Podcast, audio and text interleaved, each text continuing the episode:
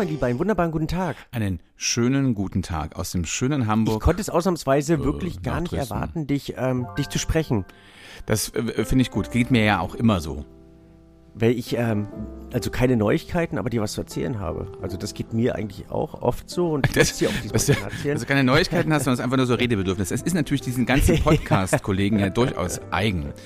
Nicht neu, ja. aber doch so ein, so, ein, so ein gewisser Äußerungswut ist ja den ein. Jetzt bin ich aber, aber gespannt. Ich hatte ein, ein, ein, eine, sowas, eine Art Offenbarung oder ich wurde mir einer Sache bewusst, die... Ähm, aber es war jetzt keine also mal Erscheinung oder du hast jetzt keine Schriftrollen verfasst oder so, muss ich... Äh, Müssen wir jemanden schicken? Nein. Nee, mir wurde klar, dass eine Person, wahrscheinlich außer dir, die mich seit Jahren schon begleitet, eigentlich schon unglaublich geprägt hat. Also auch mein, mein Bewusstsein in, in, in Sachen Wein, in meiner Profession, in allem. Und ich weiß nicht, ob du jemals Urs Clark gehört hast. Nee, Os wie der Knochen oder Urs wie der. der Na, hier wie äh, von, von Alice im Wunderland, da gab es auch einen Os, oder? Du meinst den Zauberer von Oz? Meinst du, das war. Ja, genau. Das, genau. Ja, ist durchaus eine eigene Geschichte. Aber also, das ist der Name. Letztlich auch in so einer bunten Welt. Ja, jetzt mache ich mir doch ein bisschen. Und Clark wie, wie Clark Gable. Ah. Also, das aber als Nachname. Okay. Und das Amüsante, und daher fand ich das so, so, so spannend und so lebendig. Er verbindet uns beide, weil er ist Schauspieler und Weinjournalist.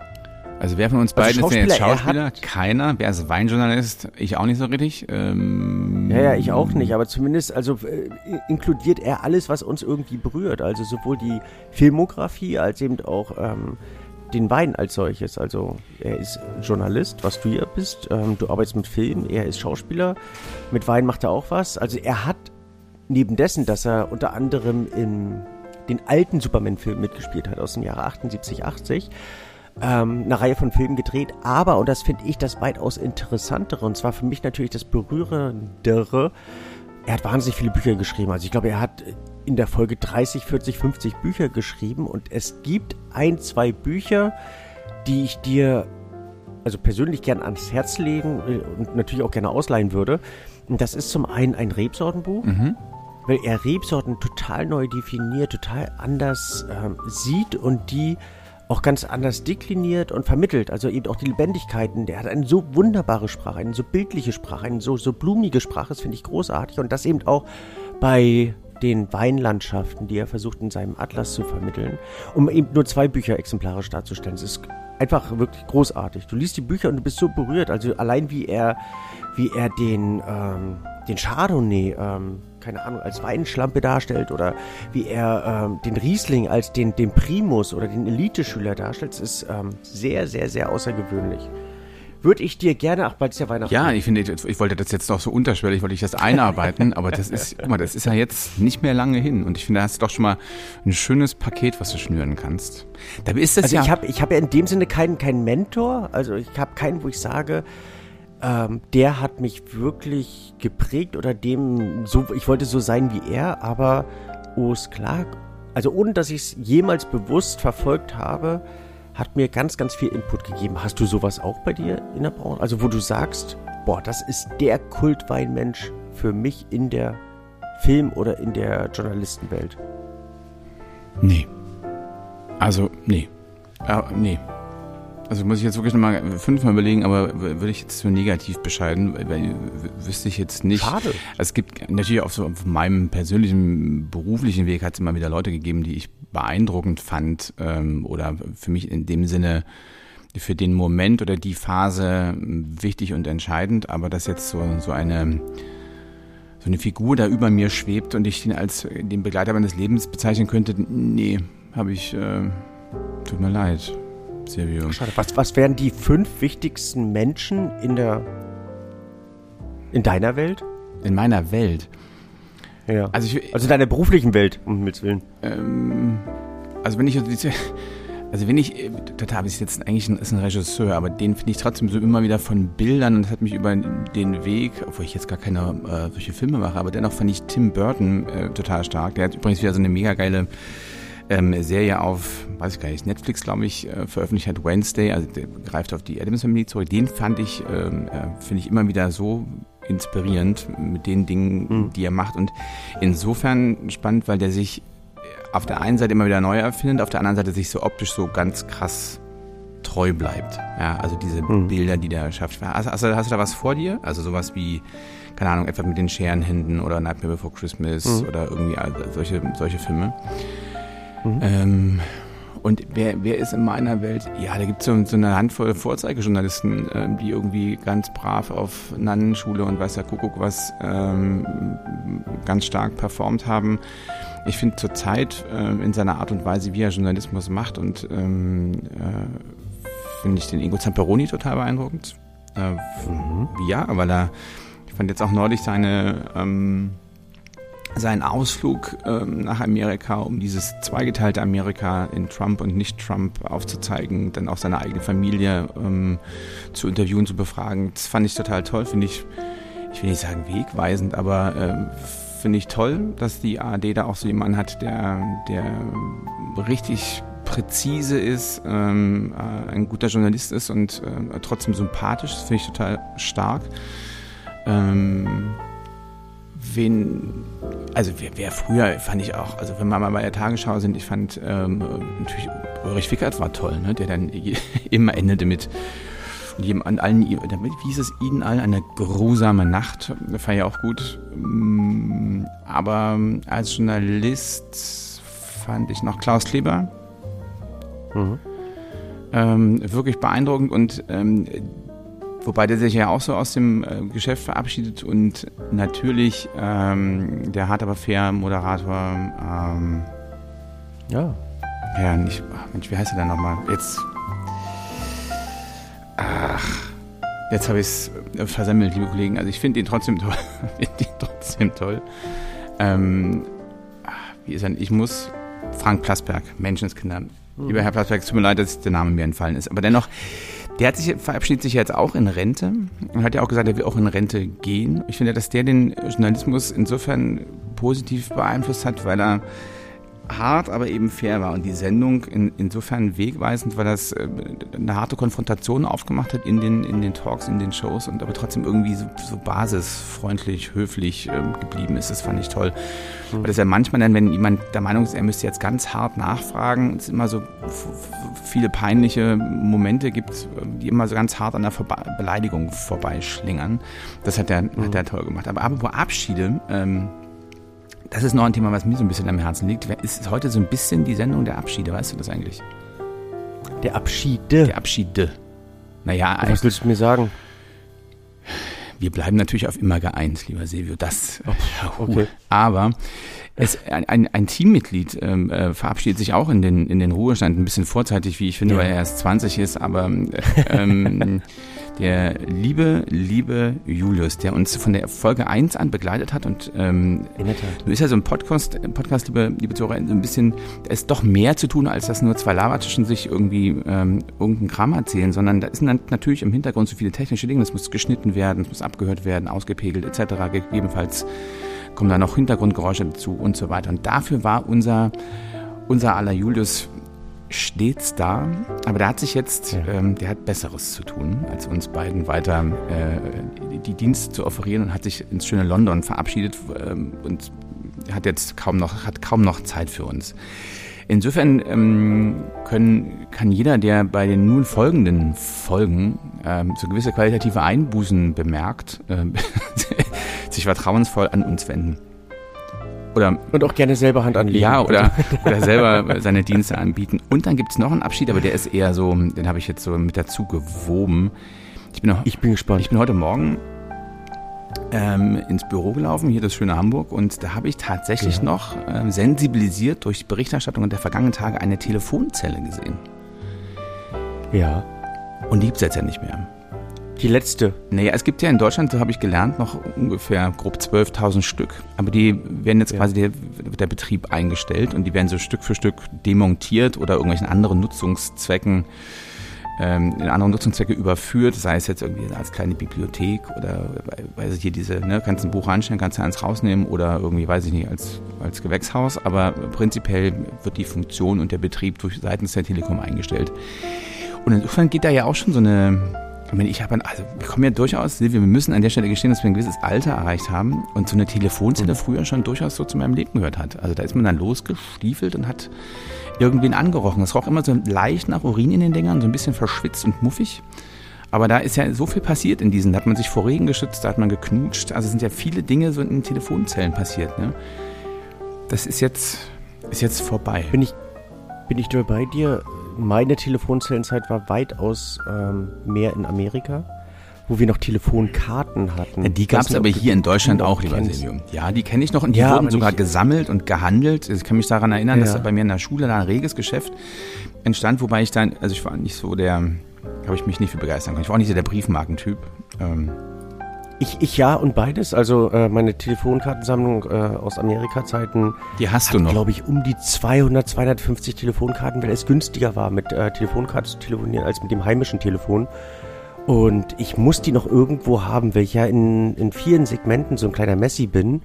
Ähm, unter anderem auch mit Weinzeitschriften. Ich habe mal einen kompletten, so einen großen ähm, Papiercontainer voll gemacht, als ich äh, meine ganzen Weinzeitschriften entsorgt habe. Was im Nachhinein dumm war, die hätte ich einfach Winzer oder wie auch immer, wen Interessierten schenken sollen oder jemanden oder keine Ahnung, eine Berufsschule zur Verfügung stellen sollen. Aber äh, da habe ich sehr viel gesammelt und die Telefonkarten, auch Briefmarken habe ich noch meine alten meine alten Alben aus vor und dazu mal. Telefonzellen erinnere ich mich neben der Amerika-Zeit vor allen Dingen an äh, meine Rüganer-Zeit. Das waren also länger als vor den Restaurationen standen die Leute von den vor, vor den Telefonzellen, um ihre Lieben daheim anzurufen. Es hat ja kein Hotelzimmer, damals irgendwie ein Telefon, Handy gab es sowieso nicht. Und es waren Riesenschlangen, die standen teilweise zwei, drei, vier Stunden vor den Telefonzellen im Binz auf Rügen um irgendjemand anzurufen. Irre, irre Zeit. Und ich weiß noch, wie ich, ich habe, wenn ich bei meiner Oma war, meine Mama einmal in der Woche angerufen, ähm, von einer Telefonzelle aus. Ja, ich habe da auch sehr viele, also wenig knutschende, aber sehr viele visuelle Erinnerungen an Telefonzellen. Da siehst du. Aber ich meine, Gott sei Dank, zumal früher gab es ja noch diese Dinger mit Wählscheibe. Ich meine, heute bei diesen Nummern, bei diesen langen Nummern, dann noch mit Auslandvorwahl etc., da würde es sich ja also würde sich ja kaputt wählen. Früher waren die Telefonnummern ja gefühlt auch irgendwie alle kürzer, oder? Äh, also habe ich so Zumindest das Gefühl. Sie, sie, waren kürzer, aber aus lauter Geige hat sich mein Stiefvater mal ein, ähm, ein Wähltelefon gekauft, weil er so ein altes Büro hatte und wollte da natürlich auch so ein authentisches ähm, Telefon haben. Und es ist ein Graus, damit zu telefonieren. Also da dann die Nummer mit und einzugeben und dann hast du aus Versehen in die falsche äh, Zahl getippt und darfst du mal von vorne anfangen. Also es ist ähm, ein Dank der Technik, wo ich sage, hey Siri. Ja, hey Siri, oder zumindest, dass du einfach auf den, ähm, auf den Namen drückst und dann, dann, dann geht's auch schon los, ja. Wenn jetzt das Notizbuch rausholen. Ich meine, das ist auch so ein gewisser Prozess, der natürlich sicherlich den einen oder anderen Nostalgiker äh, auch immer noch erfreut. Aber ich finde, Kommunikation hat ja durchaus auch was mit Effektivität zu tun und vielleicht. Aber wir, aber wir, wir, wir schweifen ab. Es ging um Abschiede und ähm, mhm. jetzt die Telefonzelle ist Feierabend und ähm, den lieben, lieben Julius, der uns eben so schleichend verlässt, ähm, das würden wir, werden wir nochmal speziell würdigen, aber wir müssen an der Stelle wahnsinnig Danke sagen, Julius. Mega Dank. Also auch von, von, von Dresdner Seite ein, ein ganz, ganz großes Dankeschön dafür, dass er, das, das bekommt ja keiner unserer Hörer mit, ähm, welche äh, oder wie viel Feuerwehrmentalität Julius da an den Tag legen musste und wie oft dann ähm, irgendeiner von uns angerufen hat und gesagt, ey, hast du eigentlich schon? Und sagte, dann bring mir das Material. Ja, dann sitzt er nun ja oh, auch in äh, London in und einer hat, Stunde. Auch, hat auch sicherlich auch einiges ähm, anderes zu tun. Aber der Jungs ist schon ein Tausendsasser. Ne? Die, die, die jungen Medienschaften heutzutage sind ja alles so, so, so, so Universaltalente. Ja, früher war das ja so, dass gibt also einen Kameramann oder einen Tonmann und ein weißer Kuckuck was. Inzwischen ist das ja so im, im Mediengeschäft, dass letztlich gibt's einen, der macht alles, ne? Der filmt, also der Echt? dreht, der macht den Sound, der schneidet und macht am Ende auch auch den ganzen Film. Also das ist schon krass zur One-Man-Show geworden. Früher war das gar nicht möglich, gerade auch so in der, so in, sag ich mal, im, auf dem freien Markt. Also jetzt im Fernsehgeschäft ist es, sind es auch weniger Leute geworden. Ich meine, früher gab es, ja. vor, weiß ich nicht, 30 Jahren, da gab es einen Kameramann, dann gab es einen Assistenten, dann gab es noch äh, einen Kameraassistenten, gab es noch einen Tonmann, gab es manchmal sogar noch einen Fahrer, auch der Redakteur oder Reporter eben fuhr auch mit Assistenz los. Also das war schon, war dann eben ein Ereignis, wenn so ein, wenn so ein Fernsehteam aufgekreuzt ist. Also inzwischen hast du eigentlich nur noch einen Reporter mit einem Kameramann. Das war's. Und äh, wie gesagt, auf dem freien Markt ist es dann teilweise nur noch einer alleine. Also, äh, sag ich mal so für Imagefilme oh. oder irgendwie sowas, weil mhm. Früher war eine Firma oder ein Unternehmen, das sich einen Imagefilm geleistet hat, äh, das war schon was, ne? Da war großes Tennis. Inzwischen macht das irgendwie jeder ähm, und dadurch letztlich sind die Budgets gesunken und da macht das eben einer alleine. Feierabend. Der besseren Technik geschuldet? Also ist. Äh, also die Technik die hat ja auf jeden Fall einen riesen, einen unglaublichen Sprung gemacht. Also wenn du es richtig bedienst, kannst du letztlich mit dem mit einem aktuellen iPhone losziehen und machst, ich will nicht sagen, Hollywood ist übertrieben, aber machst eine, gefühlt Hochglanzgeschichten, wenn du es wenn du das gut einsetzt. Ähm, selbst tonmäßig ist das teilweise schon wirklich beeindruckend, was so ein Ding kann. Aber ja, klar, du brauchtest früher einfach Haufen Leute, um, um äh, so Kamera zu bedienen. Hast früher hast du einen Schärfeassistenten gehabt, also eher so im Filmbereich. Ähm, dass, dass äh, also hast die Linse und dann hat vorne einer äh, die Schärfe gezogen. Also was ähnliches gibt es heute immer noch äh, bei großen Filmproduktionen. Mhm. Aber ähm, ähm, ist mal, das so ist deutlich, deutlich, deutlich, deutlich besser geworden und ähm, macht es dann eben möglich, dass das einer alleine machen kann. Was dann aber der, also derjenige, der es dann alleine macht, muss, um etwas Gutes zu machen, wahrscheinlich umso kreativer sein oder eine eigene Handschrift haben. Zumindest hat das ein Fotograf, den ich ähm, letzte Woche bei mir im Haus hatte, weil der für eine Zeitung Bilder von mir gemacht hat, ähm, gesagt, dass er sagte, also selbst mit dem iPhone könnte, könnte er heute losziehen, bräuchte gar nicht diese teure Kamera und könnte sehr, sehr gute Bilder machen, aber damit das Bild gut wird und damit das Bild eine gewisse Tiefe und einen gewissen Charakter bekommt, muss der eben auf der anderen Seite der Linse ähm, um, umso kreativer und außergewöhnlicher sein. Er selber, das fand ich ganz äh, witzig, hatte mal ähm, ein Buch über Paris gemacht mit dem iPhone, dass er einfach umgegangen ist und äh, Bilder gesammelt hat und daraus ein Buch in einer kleinen 120er Auflage äh, gemacht. Und das Witzige war dabei, dass ich das Buch mal geschenkt bekommen habe und sich somit der äh, Bogen gespannt hat zu ihm. Der Kreis also, geschlossen. Ich wusste nicht, ja. dass er er ist. Und ähm, er wusste nicht, dass ich ein Buch habe natürlich. Und ähm, so fanden da ganz interessante Unterhaltungen statt. Aber stimmt es, dass ähm, der Fotografierende dann umso kreativer sein muss oder eine Vision haben muss oder eine Geschichte im Sinn haben muss? Oder? Naja, also wünschenswerterweise gibt es das, ähm, kommt beides zusammen. Ne? Du hast einen, einen kreativen Menschen, der sein Handwerk beherrscht und dann eben auch noch über eine äh, probate Technik verfügt. Ich sehe das ein kleines bisschen oder eher so, dass, dass der, die, die Technik, die günstiger geworden ist und auch besser geworden ist, den, den Markt so ein bisschen nivelliert hat oder ein bisschen demokratisiert hat. Weil inzwischen ist es eben einfach so, oder früher gab es ganz viele Firmen oder Fotografen, die waren einfach deshalb Fotograf, weil sie das Geld hatten, sich das Equipment leisten zu können. Ja, das hat jetzt, das hat, das war, hatte man zumindest manchmal das Gefühl, das Einzige, was sie habilitiert, das zu machen. Also vor allem so im Filmsektor oder im Fernseh-Image-Filmsektor waren schon viele, die hatten schlicht das Geld, konnten sich das Equipment leisten und dadurch waren die, waren die im Geschäft. Inzwischen ist das, brauchst du, um als, wie heißt das heutzutage, Cinematograph, Video, One-Man-Show, hm. brauchst du, brauchst einen Rechner, irgendwie, der, mit dem du schneiden kannst. Das geht so mit 1,5 los. Ähm, und dann hast du vielleicht nochmal so ein wenn du Equipment, selbst mit einer Drohne, das ist auf jeden Fall alles deutlich unter 10.000 Euro und dann bist du im Geschäft und kannst loslegen. Ähm, mhm. Und insofern, dadurch, dass sich das so demokratisiert hat, ist es, hat es, finde ich, durchaus der Kreativität geholfen, der, das, auf dem gesamten Markt, weil sich eben immer mehr die Idee entscheidend war, weil es eben nicht mehr darum ging, ich, ich habe eine Kamera, sondern das hat jeder oder eben das iPhone, sondern ist, am Ende ist dann die Kreativität gefragt und ähm, ist die Idee das, was mich überzeugt. Ja, das siehst du auch auf den so Social Media, Insta, Kuckuck, was auch diese ganzen Formate wie TikTok etc., YouTube, da arbeiten Leute ja mit einfachen Mitteln, ja. Aber sie mhm. haben eine Idee und das ist eben pfiffig. Also wenn die Idee gut ist, der Bildinhalt gut ist, dann verzeihe ich auch irgendeine eine Unschärfe oder eine, wenn die Farb, also eine gewisse Farbuntreue, ist man ja total entspannt. Hauptsache es ist, das erreicht mich, die Geschichte ist gut. Also insofern klar hat der Fotograf da recht. Aber eben insgesamt hat es den Markt wirklich demokratisiert und finde ich der Kreativität und das, um des Outputs willen allen irgendwie einen Schritt nach vorne geholfen. letztlich ist ja die Frage, wenn du in dieser Akribie an, an, an, an das Werk dann herangehst, wer sieht das dann? Also wer kann das wirklich wahrnehmen? von denen, die es konsumieren in irgendeiner Form. Also gerade auch in dieser schnelllebigen Zeit. Naja, also wie viel Profession ist überhaupt noch nötig oder naja, ich finde so, wenn es dann, ja, also irgendwann wird die Luft dünn, ja, wenn du dann auch, ähm, mhm. da geht's ja auch um den Prozess, ja, also du hast so Fotografen, äh, so Profi-Fotografen, die, die wissen, wie das funktioniert. Ähm, dann hast du ja gerade in dem, in dem Fotografiesektor, anders nochmal als bei, bei Film und Fernsehen, ähm, wenn die so Porträts machen, so Fotograf wird meistens dadurch bekannt oder berühmt, dass er irgendwie andere bekannte und berühmte Menschen fotografiert. Hm. Sei es für Magazine oder irgendwann, weil sie von ihm fotografiert werden wollen. Sowas muss man oftmals ziemlich schnell gehen.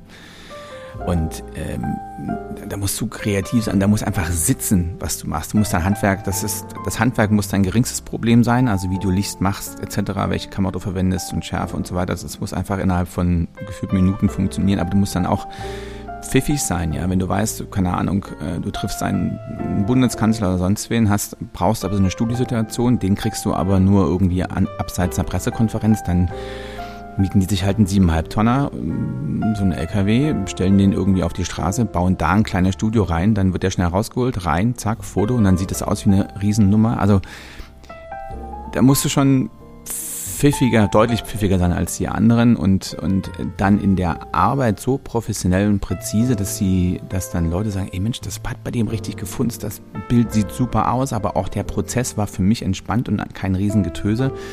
Also nur um ein Bild zu machen, musste ich nicht einen ganzen Tag mit dem im Studio zubringen, sondern das hat gesessen, was der macht. Und da ist dann der Punkt, wo sich so Spreu und Weizen trennen. Hm. Also da gibt es wahrscheinlich auch so verschiedene Kategorien zwischen dem Kreativen und dem Handwerker und dem einfach du, das Fotografen ist wie bei den Winzern. Da gibt es die ganz Kreativen, da gibt es die, die klassischen Handwerker, die eben in Deutschland sehr, sehr populär sind, das Rausarbeiten des, des ursprünglichen Traubengeschmacks. Ähm, das weißt du, ähm, ich sag mal, besser als ich.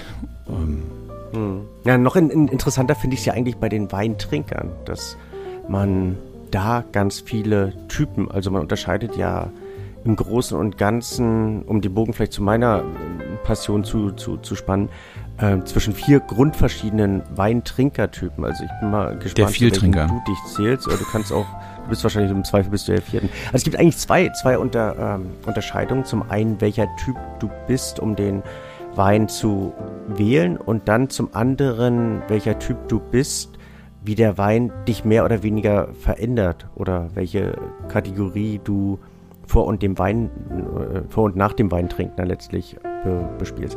Also Kategorien mehr oder weniger Weintrinker ähm, gibt es auf der einen Seite ganz klar und legendär Etikettentrinker. Sind was? Die Etikettentrinker sind diejenigen, die, sind die Etikettentrinker auch die Etikettenkäufer? Im, Im Prinzip schon. Also es gibt da eben auch innerhalb dieser Kategorie verschiedene Unter Unterteilungen. Also zum einen die Etikettenkäufer, die visuell das Etikett auswählen, also die in den Weinladen, in den Supermarkt gehen und wenn da, äh, keine Ahnung, Marine äh, Emblem drauf ist, dann kaufen sie es. Oder wenn da irgendwie, äh, keine Ahnung, bunter Vogel oder irgendein bestimmtes Tier oder irgendeine bestimmte Farbe, dann, dann wird die Flasche gekauft, was. Und das hat mir auch schon mal in der Folge marketingtechnisch sehr, ähm, sehr gezielt auch angegangen wird. Also das wären so die, die schönen Etikettenkäufer, aber natürlich auch die Etikettenkäufer, die den Namen kaufen, also das, das Label sozusagen, die Marke, das Brand, den, äh, das Weingut oder eben das Gebiet und danach ihren Wein auswählen und eigentlich, ähm, was auch in diese Branche oder in diese Kategorie mit rein rein äh, rutscht, äh, sind es die Showmans, die eigentlich das Etikett des Etiketts wegen kaufen, um einfach auch zu zeigen, was sie trinken. Mhm. Also ganz klar Etikettenkäufer ist nichts Verwerfliches dran. Also sowohl bei denen, denen ähm, die einfach nach dem Etikett selber kaufen, also dem visuellen, weil sie zumindest einen Ansatz haben, nicht einfach blind zur Flasche greifen, als eben auch die, die Etikettenkäufer, die ähm, einen bestimmten Namen suchen oder ein bestimmtes, keine Ahnung, Gebiet oder ähm, eine bestimmte Bewertung ist ja auch im Prinzip ein Etikettenkauf, wenn du ganz klar sagst, ich habe diese Bewertung, suche danach. Ähm, also quasi alles ab 99 Punkten trinke ich. Genau, nach Bewertung 99 Punkten bin ich sofort dabei, was dann wahrscheinlich wieder mehr in diese Richtung Showman oder ja, vielleicht sogar Sammler. Auch Sammler sind Etikettenkäufer in gewisser Weise, weil sie natürlich ähm, einen Ansatz haben, wonach sie suchen, also nach einem bestimmten Etikett, einem bestimmten Label und das dann in ihren Keller tun möchten und, und ähm, da gezielt ein, einen bestimmten Wein suchen. Okay, das war jetzt Nummer eins. Bist du dich da? Beim e Nö, eher nicht. Nö. Nö, ich auch nicht.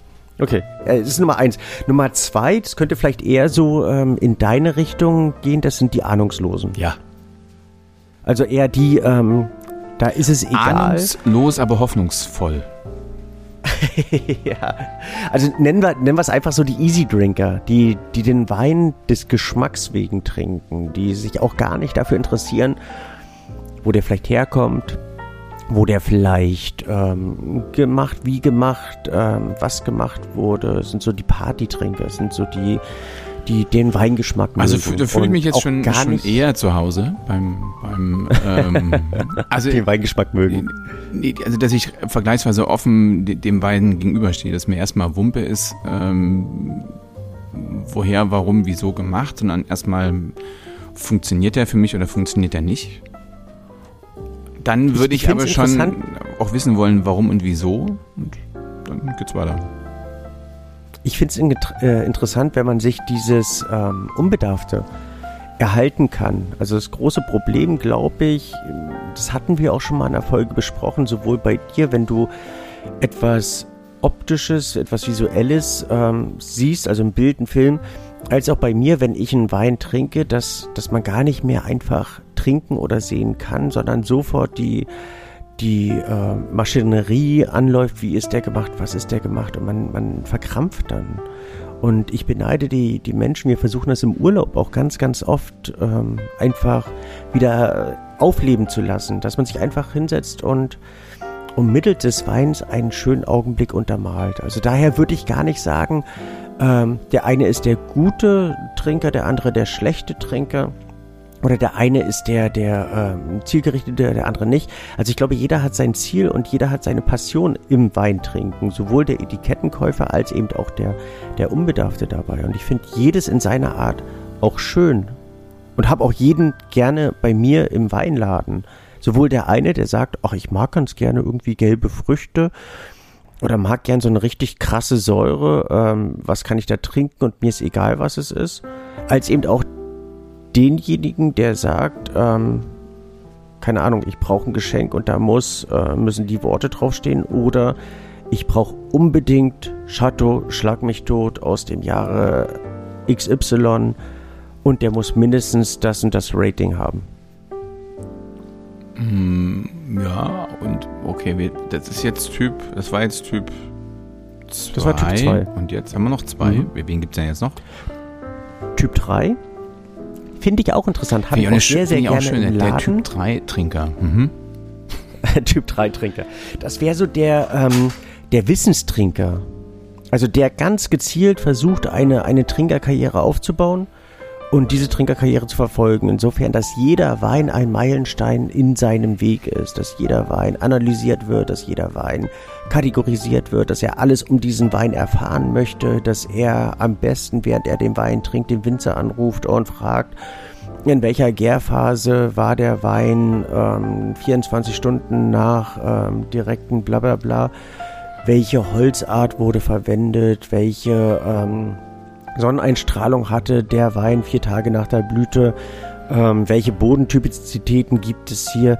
Das sind so diese, diese Sparringspartner, die ich manchmal, auch wenn sie sehr verkopft wirken, sehr interessant finde, weil sie Geschmack und jegliche Empfindung des Weines analysieren und für mich auch persönlich sehr, sehr interessant in einer professionellen Sichtweise sind, weil ähm, schlicht ganz weil, großes weil Wissen auch vereint wird, oder? Da muss man sich ja schon. Na, zum einen rufen, rufen sie Wissen ab, auch bei mir, was sonst vielleicht einschlafen würde, wenn man es ja nicht ständig irgendwie äh, in jeglicher Richtung aktualisiert. Aber sie offenbaren mir manchmal eben auch Geschmackswelten, die ich selber nicht wahrnehmen kann. Also man hat ja selber so seine eigene Welt, seine eigene Wahrnehmung. Und wenn jemand anders sagt, ich achte mehr darauf oder ich empfinde das, dann sagt man, ah, okay, interessant, habe ich so nicht gesehen.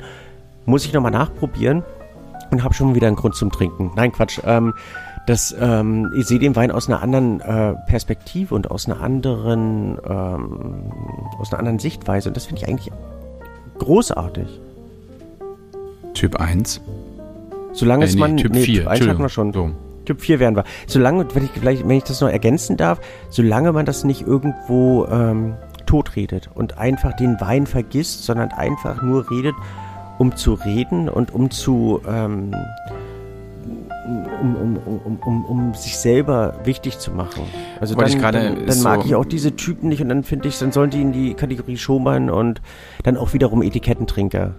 Also es passiert doch häufig, dass wenn man im, irgendwie im Restaurant ist, mit, wo es dann vielleicht auch noch einen besseren Wein gibt, gibt es immer irgendeinen, der sich dann berufen fühlt, ähm, sein gesamtes Wissen zu diesem Wein, ähm, auch der gesamten, der gesamten Besucherschaft des Restaurants irgendwie zu offenbaren. Das ist manchmal wahnsinnig mühsam. Ähm, ja, würde ich auch eher Showman oder Nerven, äh, Nervensäge, äh, Typ 3b wäre das dann. Nervensäge. 3b, genau, mit, unter, mit Unterkategorie. Ähm, aber ich, ich, ich mag es, solche Leute zu treffen und tausche mich sehr, sehr gerne mit ihnen aus, wenn sie es nicht verbissen tun. Sondern wenn es in der Tat mit Interesse und es einfach als Hobby und als Leidenschaft leben und pflegen. Und einfach auch äh, den, den Raum einschätzen können, den man dafür braucht, um dieses auszutauschen. Ich finde, dass du das zum Beispiel sehr, sehr gut kannst. Also dich da äh, hingehend austauschen, darüber auch zu berichten, zu erzählen, deine Erfahrungen auszutauschen, aber es nicht musst und ähm, auch den, den, den Anstand hast, ähm, dich nicht in den Vordergrund zu drängen, sondern eben auch den anderen Raum zuzugestehen. Also man muss es ja auch mal so ein bisschen abhängig. Ich war neulich in einem in Leipzig in einem äh, habe ich den Mitteldeutschen Rundfunk besucht und habe war in einem Wein in einer Weinbar. Und dann merkst du auch relativ schnell, du hast natürlich in der Weinbar hast du schlicht auch ganz normale Servicekräfte, die einen Wein ähm, an den Tisch bringen, die ja trotzdem versuchen, irgendwie einen wissenden Eindruck ähm, zu vermitteln oder zu hinterlassen. Und dann merkst du relativ schnell, wenn du irgendwas fragst, ob das jetzt einfach die Dinge ist, die, da auswendig gelernt wurden und zum Besten gegeben werden oder ob da wirklich was ist. Und du musst jetzt halt in so einem, so einem ahnungslosen, was jetzt auch gar kein Vorwurf ist, äh, Kellner, Kellnerin dann irgendwie nicht ein Ohr abkauen und einen Vortrag halten. Dann sprich mit dem, der, der wo, wo du denkst, da kommt was oder da kann es ein spannendes Gespräch werden. Also ein, ein Schlagabtausch im positiven Sinne, wo beide irgendwie was lernen und sich irgendwie Geschichten über lustige Winzer erzählen und man da, darum, dadurch auch etwas erfährt, vielleicht auch neue Weine kennenlernt und eben nicht nur die trinkt, die man sowieso schon kennt. Ähm, Hm. Ja, aber da, danke für die Blumen. Aber jetzt bin ich auf den Typ 4 gespannt. Was ist denn, was ist denn Typ 4? Ist das der, da bleibt ja jetzt nicht viel übrig. Sind das die, Das ist, sind das die ist Durstigen? eigentlich, also die, erst, Nee. die ersten drei, äh, ja, das ist dann wahrscheinlich Typ 5, das sind ähm, diejenigen, die mittels des ähm, positiven Image von Wein ihren Alkoholkonsum versuchen zu kaschieren und eigentlich auch nur saufen wollen. Herrlich. Aber ähm, den, den, den Typ würde ich, würde ich einfach erstmal aussparen. Es stimmt, dass durch das positive Image des Weines den, den Alkoholkonsum zu kaschieren, also den überbordenden Alkoholkonsum kaschieren. Schön formuliert. Also weiter ist zu ja, ist Typ ja das 4. Interessante, was wir auch schon mal gesagt haben, dass äh, wenn jemand wenn jemand gesagt hat, ich habe gestern Abend vier Flaschen Wein getrunken, sagt jemand, wow, Respekt. Wenn jemand sagt, ich habe eine Flasche Schnaps getrunken, sagt man, ey, hast du ein Problem? Absolut, absolut. Und alkoholtechnisch ist es gefühlt das, die gleiche Menge. Ne? Genau, genau. Hm. However, however, Typ 4, das ist, ähm, die ersten drei waren äh, Sympathietypen für mich. Der Typ 4, den mag ich eigentlich gar nicht und davon gibt es leider viel, viel, viel, viel, viel zu viel in dieser unseren Weinwelt. Das Biertrinker. Dieser, ähm, nee, wir sind bei Weintrinker. Nee, ich Das meine sind nur, dass sie den Hipster-Trinker. Ach, die Hipster-Trinker. Ah, Also die äh, gegen alles sein. Also eigentlich nur von einer ganz kleinen Sparte irgendeine Ahnung zu haben und der Rest ist scheiße. Und da wird dermaßen gegen gebasht und gegen gefeuert und genau das kann in irgendeiner Form toll und cool und mega und das sind, das sind nicht nur die, die Natural Weintrinker, obwohl das natürlich eine Sparte für sich selber ist, so sehr ich ähm, diese Weingattung und Weinsparte schätze, sind manchmal die äh, Weinverkäufer und Weingenießer, die sich in dieser bewegen, einfach Arschlöcher.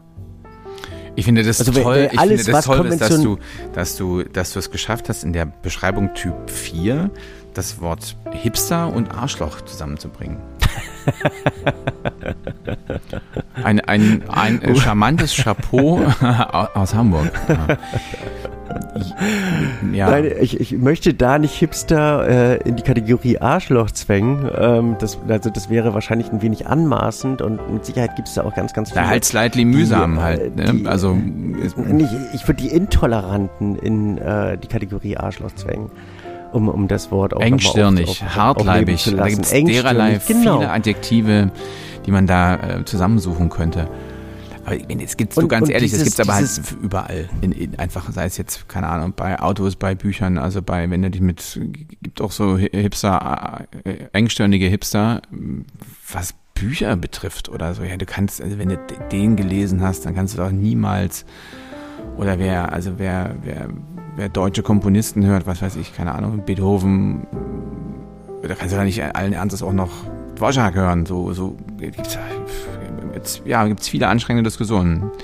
In allen Wahrscheinlich äh, ist da aber der, der ganz große Vorteil bei den äh, Leseratten oder bei den ähm, Musikhörern, dass wenn die von einer Sache überzeugt sind, können dies zum einen in einer gewissen und tiefgründigen Weise umso intensiver begründen, beziehungsweise kennen die dann noch ein, zwei Namen aus der anderen Gattung, was das große Problem ist bei ganz vielen ähm, engstirnigen Weintrinkern, die eine Leidenschaft pflegen, dass die den Rest der Weinwelt verteufeln, ohne sie wirklich zu kennen. Also wenn sie sie kennen würden, wären sie, äh, wären sie ja äh, berufen dazu, einer Leidenschaft zu folgen und andere davon zu überzeugen weil sie einfach sagen, ich habe das ausprobiert, aber die haben das meistens noch, noch nicht mal ausprobiert. Also es gibt so einige, die keine Ahnung sagen, wir trinken nur deutsche Weine, weil bla bla bla, was aber mit den Weinen der anderen Welt keinen, also nichts, nichts zu tun hat. Man kann es irgendwie begründen, aber man sollte zumindest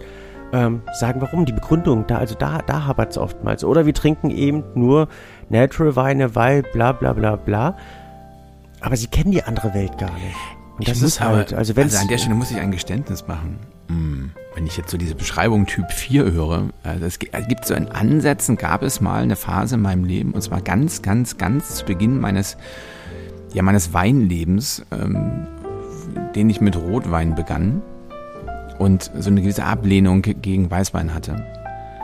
Und ich, ich, also sowohl heute als auch damals eigentlich gar nicht so richtig wusste, warum ich Weißwein ganz grundlegend doof fand. Also das ist eine Phase, die hielt so ein mhm. halbes Jahr. Da hat dann auch mein lieber Freund Karl sehr viel Nervenzeit und Geld investiert, um mich vom Weißwein zu überzeugen und hat das auch hervorragend gelöst. Inzwischen ähm, nur, nur, sag ich mal, als Journalist habe ich eine gewisse Neugier, ist mir eigen und ich habe dann schon versucht, Sachen so rauszufinden oder wie, wie, äh, wie mein äh, äh, äh, ehemaliger Redaktionsleiter M1 sagte, Recherche macht schlau. Ähm, da habe ich mich mhm. schon entwickelt, aber so eine gewisse Engstirnigkeit hatte ich leider auch mal. Ha Hartleibigkeit. Das ist, ist ja oftmals diese Engstimmigkeit. Es war eben so eine jugendliche vor. Intoleranz. Mhm. Also, also typ es kommt ja meistens B, C.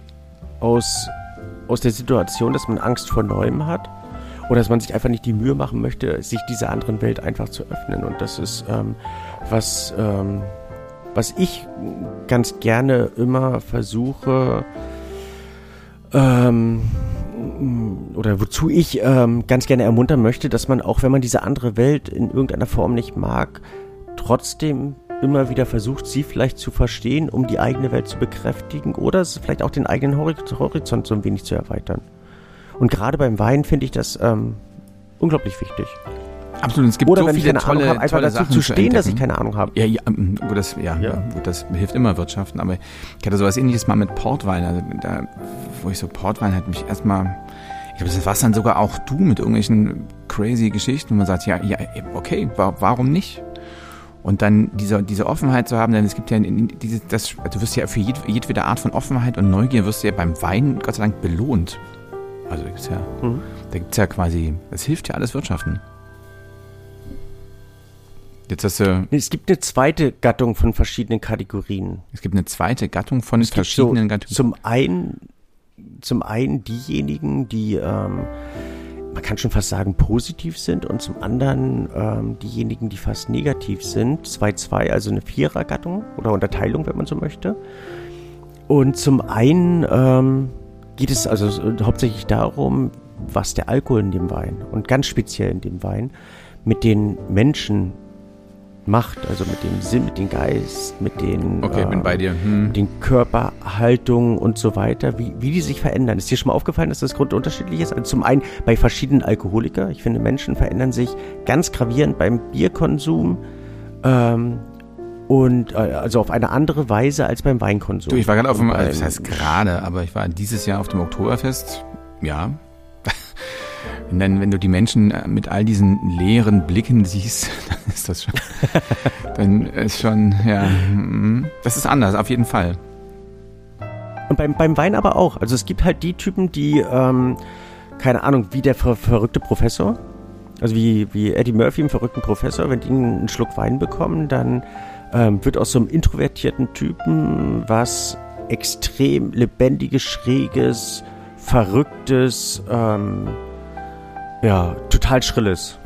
Schon mal gemerkt Ja. oder gesehen? Oder ja, ja also wobei ich jetzt, also es gibt, gibt halt so Typen, die werden wahnsinnig lustig, also quasi immer, immer lustiger und bleiben aber auch auf so einem vertretbaren Level. Dann gibt's, also jetzt, das hat, kann ich jetzt noch gar nicht so sehr an den, an den Alkoholiker festmachen. Ähm, dann hast du die, die irgendwie einfach linear müde werden, also die langsam, langsam so den Abend dann verlassen. Ähm, die, die gibt's. Dann gibt's Leute, die werden wahnsinnig nervig. Ähm, bis hin zu irgendwie, äh, weiß ich nicht, ja, irgendwie so ein bisschen, bisschen gemein. Da kehrt sich vielleicht auch immer also das Innere nach außen, aber das, also jetzt, äh, also fällt mir jetzt doch schwer, so die eine, eine halbwegs belastbare wissenschaftliche Äußerung von mir zu geben, ähm, weil ich die tatsächlich die so tief die die die Typen der Betrunkenen noch nicht, also dass ich das noch nicht klassifiziert. Ich habe den großen Vorteil, dass ich das jeden Tag darf. Also nicht, dass ich meine Gäste analysiere oder klassifiziere, klassifiziere Also du aber hast einfach, ich, ich, jetzt interessant. verstehe ich. Jetzt, jetzt verstehe ich. Also du hast, die Leute kommen rein, die unterscheidest du erstmal in die Trinker, Typ, typ 1, 2, 3, 4. Nein. Und dann auch noch. Überhaupt und dann nicht. Am Und Ende versuch des Abends gehst du wieder durch deinen Laden und kategorierst in betrunkener Typ 1, betrunkener Typ 2. Ist das so? Sehe ich das? Überhaupt nicht. Okay. Also ich nehme, äh, und, und, und das finde ich eben auch so interessant. So manch ein Gast meint, äh, dass ich ein anstrengendes Leben hätte, weil ich ähm, ja mit den Wesensveränderungen oder mit den ähm, mit, mit teilweise eben auch den sich verändernden Gesprächsinhalten innerhalb eines Abends ganz schön zu kämpfen hätte, ob das nicht nervig oder müßig wäre. Nein, das ist es nicht. Also ich sehe dabei immer noch das Schöne und das ähm, extrem Interessante in meinem Beruf, dass man A, Leute entspannen kann, was Alkohol ja auch tut, dass man Menschen einen schönen Moment verschaffen kann und dass man eben auch die einzelnen Typen so wahrnehmen kann, also unabhängig, ob man diese kategorisiert oder katalogisiert, wie sie halt sind und versucht sie dort abzuholen, wie sie sind.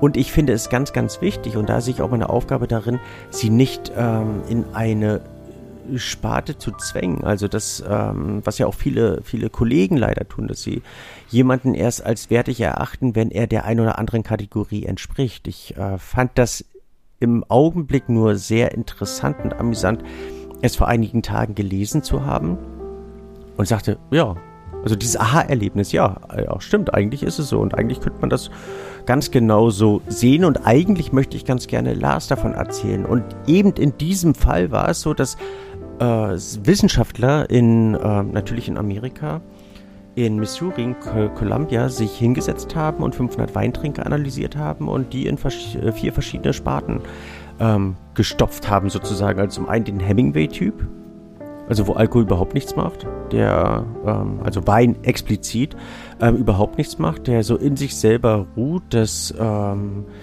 dass er höchstens tiefsinnig oder äh, gedankenkreativ dabei wird. Ähm, dann gibt es den, den wie er es nannte, verrückten, äh, oder wie die es nannten, verrückten Professor, der eben sehr giggelig wird, sehr laut wird, sehr schrill wird, der ähm, komplett aus sich heraus lebt und ähm, eine komplette Wesensveränderung ähm, durchläuft. Es gibt den Mary Poppins Typ, also der äh, ohnehin was sanftmütiges hat, was ähm, sehr graziles, was sehr ähm, feinsinniges und dieses intensiviert, also noch sensibler wird, noch ähm, feingeistiger ähm, und ähm, eigentlich noch, noch zartfühlender und es gibt ähm, den Mr. Hyde. Also wo alles in komplette Aggression umschlägt und ähm, wo eben auch eine, eine Gesichts- und Wesensveränderung, wo alles, äh, also im Prinzip der Weinhipster. da, war, da war er wieder.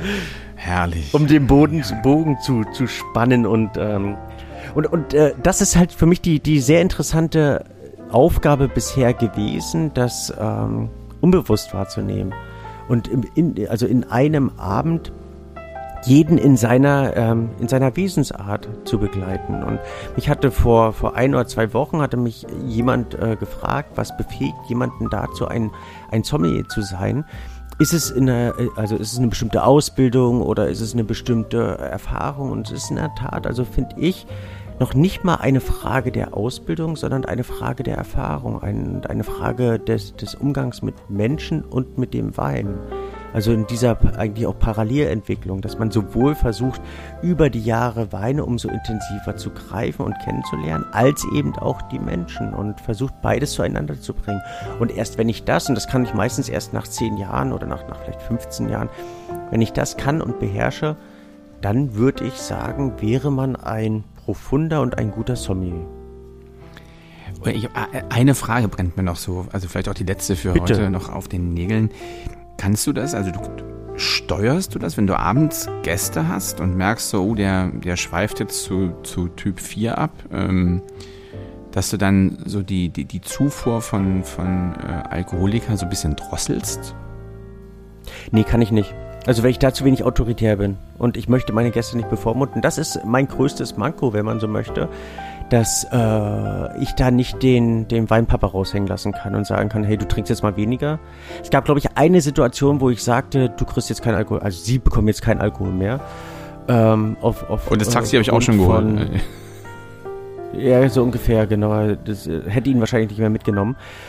Hm, es gab es einmal in den letzten 15 Jahren in, äh, in der Weinbar, aber sonst Nee, bin ich, bin ich nicht, also vermisse ich bei mir selber manchmal, dass ich da nicht ähm, die, die Zügel in die Hand nehmen kann und sagen kann. Also dass man, wobei man sagt, so, okay, jetzt, jetzt man, man wir zum vergisst einfach dann eine neue Flasche zu bringen oder man vergisst da nochmal nachzuschenken oder wenn nur in Mini-Portionchen oder irgendwie sowas, nee, machst du nicht. Das, das schon, also das, das schon und unbewusst, wenn man dem anderen damit ja hilft. Was ich auch interessant fand, ähm, ich möchte jetzt nicht zu ausführlich werden lassen, aber dass auch bestimmte Weine Menschen unterschiedlich verändern. Also es gänzlich unterschiedlich ist, ob jemand eben Weiß- oder Rotwein, also sprich Riesling oder Chardonnay, ähm, im weißen Bereich oder im roten Bereich Bordeaux oder Burgund trinkt. Total unterschiedliche Entwicklung am Abend, total faszinierend. Also jetzt, ohne es ausufern zu lassen, das interessiert mich jetzt doch, versuch's mal zu beschreiben. Also ich sag mal, bleiben wir beim Burgunder und beim Bordeaux. Burgund Bordeaux. Mhm. Also Bordeaux-Trinker äh, verfestigen ihre wahrscheinlich schon ähm, etwas rustikaleren ähm, Ansätze beim Weintrinken. Burgundertrinker werden sanfter, filigraner, werden zu Suchenden, werden feinsinniger, werden ruhiger. Gehen gar nicht so sehr nach außen, möchten gar nicht kommunizieren, möchten sich oftmals nicht austauschen oder wenn dann nur minutiös. Bordeaux-Trinker sind dann diejenigen, die etwas lauter, etwas kommunikativer, etwas unterhaltsamer werden. Also ganz, ganz plakativ unter, unterschieden. Mit genau dieser Beobachtungsaufgabe, mit dem Wunsch um Feedback, würde ich, ähm, würde ich die heutige Folge ähm, lächelnd beenden. Ähm, Und einem herzlichen Dankeschön nochmal an Julius. Ja, für der ist ja noch nicht ganz aus der Welt, aber das, Oper das operative Geschäft wird jetzt beendet. Der junge Mann jetzt und wir wünschen auf seinem Lebensweg alles Gute. Alles Gute.